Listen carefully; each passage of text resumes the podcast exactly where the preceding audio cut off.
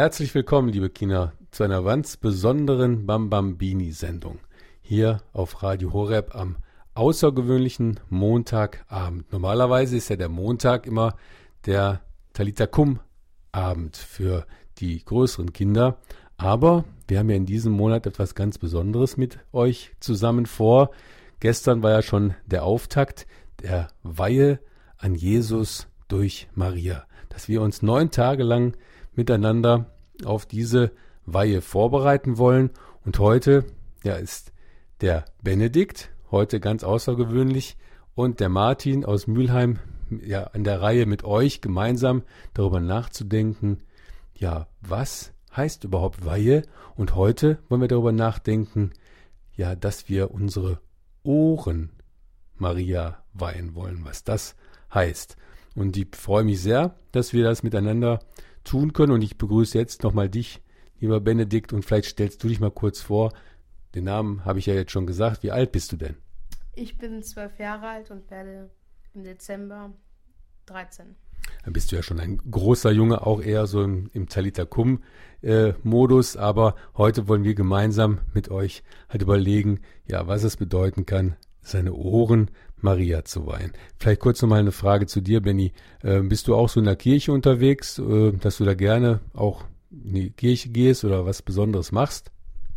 Ja, also ich bin da gern Messdiener, gehe aber nicht auf Messdienerfahrten und mache da auch gerne Weihrauch. Also das ist so dein Spezialgebiet, Weihrauch. Ja. Ja, super. Ja, die Weihe meiner Ohren. Kannst du dir was darunter vorstellen, Benny? Also es gibt ja auch dieses Gebet, ich weihe dir die Ohren, Augen, Mund, mhm. Herz, mich selber ganz und gar. Und meine Mutter hat mir dann mal erklärt, dass man, wenn man mit dem Ohr hört, nichts Unkeusches anhört oder ich nicht überlästigt, äh, also wenn man andere Kinder belästigen will, dass man da nicht zuhört. Und zwar sich li lieber für die öff öffnen, die ähm, sich ähm, mehr ähm, für was öffnen und raushaben wollen, wenn sie Schwierigkeiten haben. Also du meinst, ähm, man soll seine Ohren dann auch ganz bewusst ja für Gutes öffnen. Genau. Also wenn jemand zum Beispiel Hilfe braucht oder wenn jemand ähm, ja vielleicht mal Sorgen hat, dass man dem sein Ohr leiht, aber wenn einer lästern will oder schlecht sprechen will, dann soll man sozusagen seine Ohren zumachen. Kann man das so sagen? Ja. Hast du sowas schon mal erlebt, dass jemand über äh, andere gelästert hat oder schlecht geredet hat? Ja, aber ich habe da auch noch nicht so drüber nachgedacht und habe das dann auch mit an, angehört. Aber, aber, so richtig mitgemacht habe ich jetzt nicht so. Also ich stand da vielleicht dabei und habe auch mal was gemacht, aber so richtig habe ja jetzt auch habe ich jetzt auch nicht so richtig mitgemacht. Aber ja, ich meine, ist ja, ist ja auch schlimm. Ja, ich meine, kannst du dir vorstellen, wie man sich fühlt, äh, wenn man mitbekommt, dass andere über einen reden? Ja, also meine Lehrerin erklärt mir auch immer, man sollte nicht flüstern, also zwei flüstern, weil man, weil der Nachbar dann denkt, äh, man redet über ihn. Hm. Also man sollte, also ich habe jetzt, also jetzt, wo du das so ansprichst, habe ich jetzt erst darüber erst so richtig begonnen, darüber nachzudenken, das mit dem Schließen von schlechten und guten Sachen. Also guten Sachen, da soll, da soll man sich lieber öffnen und für die schlechten schließen. Genau, so ganz bewusst sagen, das will ich nicht oder da mache ich nicht mit. Das ist, glaube ich, ganz wichtig. Es gibt ähm, bei der Taufe einen ganz tollen, ja, Ritus, wie man das sagt. Ähm, der gehört genauso zur Taufe dazu wie das Übergießen mit Wasser. Und zwar ist das der sogenannte Ephata-Ritus. Und da berühre ich immer bei den Kindern, oder auch wenn es ein Erwachsener ist, auch bei dem Erwachsenen, immer das Ohr und den Mund. Und dann sage ich immer Ephata, öffne dich. Und das ist angelehnt an dieses Jesuswort aus der Bibel, wo er dem Taubstumm das Ohr berührt hat und den Mund und das gesagt hat, Ephata, öffne dich. Und dann konnte derjenige wieder hören und widersprechen. Und das soll bedeuten, dass der Täufling in seinem Leben immer offen sein soll für den Anruf Gottes in seinem Leben. Kannst du dir was darunter vorstellen, was das heißt? Offen zu sein für den Anruf Gottes? Also anrufen kann man ja Gott jetzt nicht, aber. Zumindest nicht mit dem Smartphone.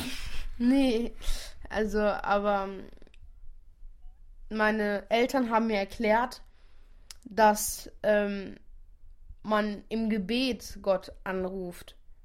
Und sich dabei zu öffnen, wurde mir auch schon mal in einem Gebetskreis ähm, erklärt, dass man die Augen schließt und sich genau auf das Geheimnis konzentriert. Was man dann beim Rosenkranz betet, meinst du? Genau. Ja, und was könnte dann der Anruf Gottes sein? Hast du da eine Idee? Also, dass er jetzt natürlich nicht mit per Telefon anruft, ist ja klar, aber ähm, wie, wie kann man Gott hören? Jetzt beim Gebet so richtig habe ich das noch nicht so richtig gespürt, weil ich da noch nie so richtig dabei war. Morgens früh Viertel vor sieben, Gebet. Das, da war ich noch nie so richtig dabei. Alleine zu beten kann manchmal ganz schön schwierig sein, ne? Ja. So sich die Zeit zu nehmen, sich mal Und alleine. Abends, wenn, wenn man dann im Bett liegt, dann pennt, pennt man dann direkt schon ein. Genau. Oder wenn man halt tagsüber sich mal irgendwo hinsetzen will, dann äh, klingelt immer garantiert das Telefon oder äh, irgendjemand kommt, will mit einem spielen oder.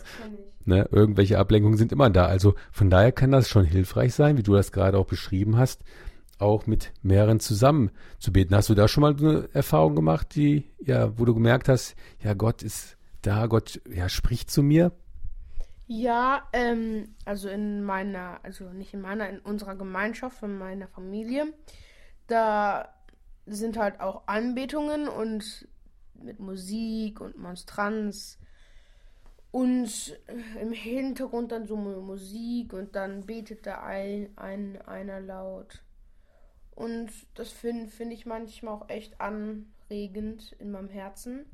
Und Das heißt, du spürst dann irgendwie, dann dass Gott besonders da ist. ja, dann öffnet sich auch das Herz dann auch. Wie so ein Kitzeln. Wie so ein Kitzeln, ja? Hast du das schon mal so gemerkt? Ja. Ja, super. Ja, das ist ein gutes Beispiel. Also wenn man ähm, in besonderer Weise Gott mit anderen zusammen Gott anbetet, in der eucharistischen Anbetung zum Beispiel, da ist es, kann es wirklich passieren, dass dann ja auch Gott zu einem kommt und dass man auch spürt, ja, er ist jetzt da. Und indem man halt wirklich dann auf die Musik hört, auf die Gebete, die gesprochen werden, dass er einem helfen kann, dann das Herz zu öffnen und dass man dann auch sagen kann, ja, jetzt ist Gott da, jetzt spricht Gott zu mir. Hast du denn das schon mal erlebt? Vielleicht auf eine andere Art und Weise, dass Gott äh, zu dir gesprochen hat? Es gibt zum Beispiel Heilige, die haben auch solche Erfahrungen mal gemacht. Ich denke da an den heiligen Augustinus. Der war ja, bevor er sich bekehrt hat, ein richtiger Hallodri, kann man sagen. Und ähm, seine Mutter hat immer für ihn gebetet. Und dann hat er eines Tages mal am Strand ein Kind getroffen. Und äh, erst hat er das gar nicht verstanden, was das Kind äh, ihm sagen möchte, bis er dann auf einmal gemerkt hat, da spricht nicht das Kind, sondern da spricht Gott zu ihm durch das Kind. Und das hat dann sozusagen sein ganzes Leben verändert. Hast du schon mal sowas ja, ähnliches erlebt, was Tolles, was du uns berichten kannst? Also von einem Kind zu einem Kind jetzt nicht. Aber ähm, in der Beichte, da habe ich das, ähm, da spricht der Pastor, also du gib, du lässt die Be Beichten, du äh, sprichst sie aus und dann sagt der Pastor da auch noch mal was zu und dann merkst du irgendwie, das ist, das ist nicht der Priester, das ist selbst nicht, also das ist, das kann nicht der Priester sein, das muss Gott sein und Warum? Nein. Weil dich das dann so befreit? ja, weil, weil, weil das halt auch rührend ist und auch dann auch wieder das Herz öff öffnet. So war es zumindest in der Gemeinschaft. Und ähm, ähm, ja, wenn du dann da rauskommst, dann fliegst du wie eine Fee, Fee, Fee, da fliegst du dann weg, so rein bist du dann im Herzen.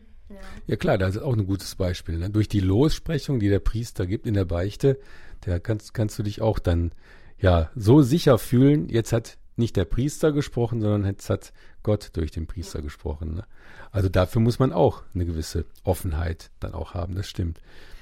Ja, das sind gute Beispiele, wie man mit seinen Ohren sich bewusst auch gegen das Böse entscheiden kann, gegen das, was eben nicht gut ist, aber eben auch ganz bewusst für das öffnen kann, was Gott einem ja vielleicht schenken möchte. Und das ist genau das, worum es eigentlich geht, wenn wir sagen, wir weihen unsere Ohren Jesus durch Maria. Weißt du denn überhaupt, was, was Weihe has, heißt eigentlich, bedeutet? Ja, also Weihe ist, wenn du vor Gott was ablegst. Also wie du die Sünden vor Gott ablegst, äh, legst du zum Beispiel deine Ohren ab. Also dass du schneidest die dann nicht ab und äh, legst, legst es vor den Altar. Das wäre schlimm. äh, dann du, ähm, du gibst ihnen das, du, ähm, also du, ähm, geh, du, wenn, wendest dich dem schlechten Gehör weg und lenkst dich zu dem guten Gehör hin. Okay, okay. Ich glaube, ich weiß, was du sagen willst. So ähnlich wie wahrscheinlich, ähm, ja, wie man auch früher in so Ritterfilmen das mal sehen konnte, wie dann ein unterlegener König dem äh, siegreichen König seine Waffen niederlegt irgendwie an seinem Thron. Kann man das sich so vorstellen? Also nicht ganz, aber ein bisschen, ein Stück ist da auch dran, ja. Ja, ne, also auf jeden Fall ist das so. Man gibt Gott etwas von sich, wo man sagt, ab jetzt gehört das dir. Aber natürlich, wenn es ein unterlegener König ist, wenn es ein unterlegener König ist, der macht das natürlich nicht ganz so freiwillig. Schließlich ist er ja besiegt worden. Ne? Aber wir, das ist der Unterschied bei der Weihe, wir tun es freiwillig, weil wir Gott lieb haben und weil wir eben darauf hoffen, dass, dass dadurch, indem wir, ja in dem Fall unsere Ohren, Gott weihen durch Maria, dass er uns dann sozusagen besser durchs Leben begleiten kann. Kann man das so sagen, ne? oder? Ja. Ja, das war es eigentlich schon, liebe Kinder. Wir danken euch, dass ihr zugehört habt. Hoffen, dass ihr so ein bisschen auch einen Ansporn bekommen habt, auch diese Weihe weiter zu leben und diese Weihevorbereitung weiter zu gehen, auf diesem Weg hin. Und ja, wir versuchen auch unser Bestes. Vielleicht gelingt uns das ja jetzt, ja, morgen, dass wir tagsüber ja wirklich uns ganz bewusst machen, jetzt gehören die Ohren nicht mehr uns selber, sondern jetzt gehören die Ohren Gott. Und Maria wird uns ganz bestimmt auch dabei beschützen und begleiten und auch den Segen Gottes für uns erflehen, dass uns das gelingt. Und damit uns das auch gelingt, wollen wir jetzt zum Schluss ein Gegrüßet seist du Maria miteinander beten. Gegrüßet seist du Maria, voll der Gnade, der Herr ist mit dir.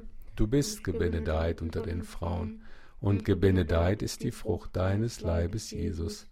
Heilige Maria, Mutter Gottes, bitte für uns Sünder, jetzt und in der Stunde unseres Todes. Amen. Ja, liebe Kinder, danke. Danke dir, Benny. Und äh, nächste Woche sind wir auch nochmal dran. Dann ist vielleicht auch die Anna mit dabei.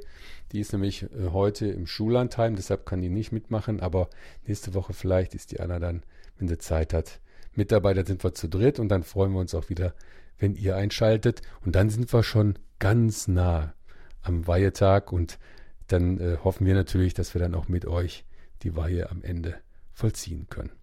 Bis dahin, macht's gut. Tschüss, sagt der Martin und der Benedikt. Ave,